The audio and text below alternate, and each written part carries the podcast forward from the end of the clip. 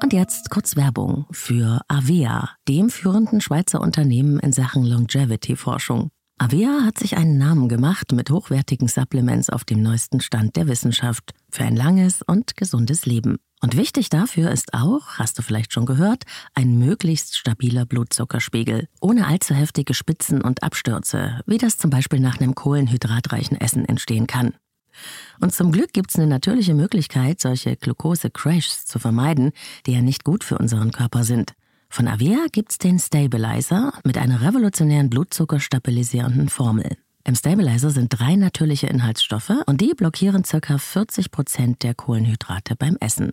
Das bringt deinen Blutzuckerspiegel in Balance, wenn du mal was richtig Kohlenhydratreiches isst, wie zum Beispiel einen Geburtstagskuchen. Eine Kapsel vor dem Essen, wenn es zu üppig wird, und die Zuckercrashs bleiben aus, und zwar auf die natürliche Weise dank weißem Maulbeerblatt und Berberin, die im Stabilizer drinstecken. Und das Gute dabei, bleibt unser Blutzuckerspiegel stabil, fühlen wir uns nicht nur besser, es erhöht sich auch das Sättigungsgefühl und die Heißhungerflashs bleiben aus. Hast du auch Lust, den Stabilizer von Avea oder die anderen Longevity-Produkte selbst mal zu testen? Mit dem Code LLL bekommst du 15% auf deine erste Bestellung und du kannst risikofrei testen, denn Avea bietet eine 90-Tage-Geld-Zurück-Garantie. Link und Rabattcode findest du in den Shownotes dieser Episode.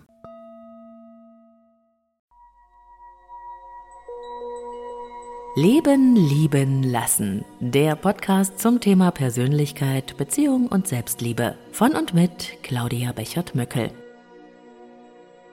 Herzlich willkommen. Schön, dass du da bist. Ich bin Claudia Bechert-Möckel, Persönlichkeits- und Beziehungscoach. Heute mit einer Mini-Episode von Leben, Lieben, Lassen, weil ich einfach diesen Impuls hatte, den ich kurz mit dir teilen möchte. Es geht um das leidige Thema, keine Zeit zu haben. Das ist ja heutzutage schon beinahe ein Standardsatz, den man immer und an allen Ecken des Lebens hört.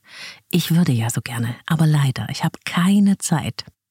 Vielleicht kennst du es auch? Die Freundin, die du schon lange nicht gesehen hast, aber leider, sie hat mal wieder keine Zeit. Dein Partner oder deine Partnerin, schon so lange wolltet ihr mal Tacheles reden über euch, eure Beziehung, euren eingeschlafenen Sex? Aber leider habt ihr bis jetzt keine Zeit gefunden. Ihr kommt einfach nicht dazu. Oder du hörst dich das vielleicht auch selbst immer wieder zu dir sagen, wenn es um persönliche Ziele und Träume geht.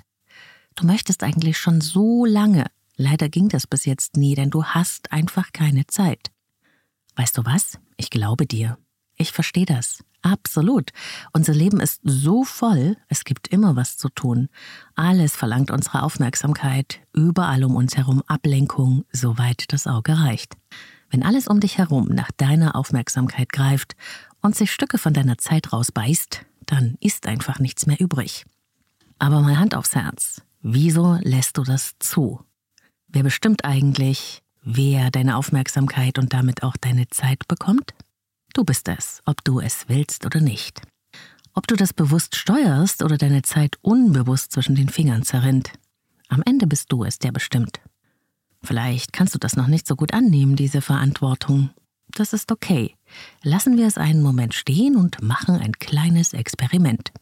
Wenn du glaubst, keine Zeit zu haben, dich um deine Beziehung zu kümmern, um gute Gespräche, Begegnungen mit Menschen, die dir was bedeuten, oder um endlich für deine Ziele oder Träume loszugehen, dann stell dir doch mal vor, ich schenke dir jetzt sofort jeden Tag fünf Stunden mehr Zeit. Ja, genau. Stell dir das vor. Du hast von jetzt an jeden Tag einfach 29 Stunden. Jeden Tag aufs Neue. Für die nächsten Jahre.